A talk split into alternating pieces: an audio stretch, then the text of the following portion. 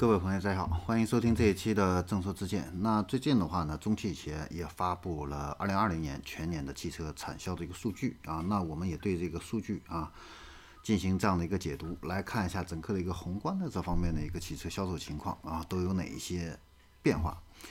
那首先呢，是总体的一个销量来看的话呢，呃，二零二零年啊，销量的话呢是。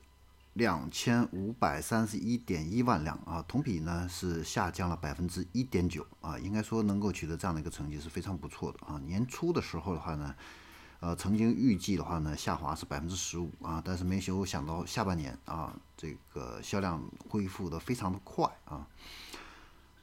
呃，尤其是这个下半年的话呢，跟上半年相比的话呢，它这个呃是。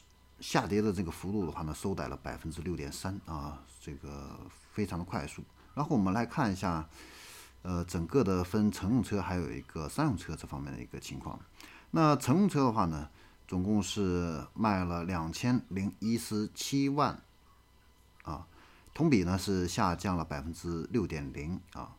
那商用车这一块的话呢，表现的话呢。那是相当的不错啊！商用车的话呢，整体是比去年上升了百分之十八点七啊。乘用车里边的话呢，分为轿车、MPV 还有 SUV 啊。我们来看一下，轿车的话呢是同比呢是下降了百分之九点九，MPV 的话呢下降的比较厉害，是百分之二十三点八。那增长的是谁呢？增长的是 SUV，SUV 呢是增长了百分之零点七啊。所以 SUV 的这个市场呢一直都是比较强劲的。然后我们再来看一下商用车，商用车这一块的话呢，呃，货客车是下跌了百分之五点六。那是什么把这个商用车给拉动起来呢？主要是半挂的牵引车，半挂牵引车猛增了百分之四十七点八那货车的话呢，是上涨了百分之二十五点六啊。所以去年的话呢，整个的一个。呃，资本市场的话呢，也是啊。如果你年初买了这样的一个商用车，比如说中联重科这样的一些股票的话呢，今年的收益都是相当不错的啊。然后我们来看一下新能源汽车这一块，新能源汽车的话呢，累计同比呢是增长了百分之十点九啊。其中的话呢，有商用车跟乘用车，商商用车这一块的话呢，跟燃油汽车的话呢，相比反而不是很理想，下跌了百分之十七点二。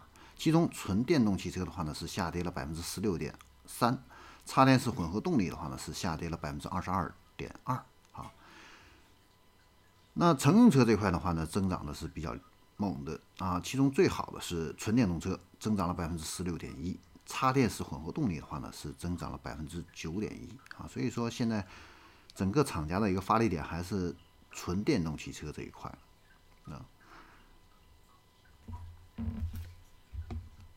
那我们看完了这样的一个二零二零年的一个盘点，我们再来看一下中汽协对于中国汽车市场二零二一年这样的一个短期的一个预测。那中汽协这样的一个预测的话呢，总销量啊，二零二一年预计是同比增长百分之四。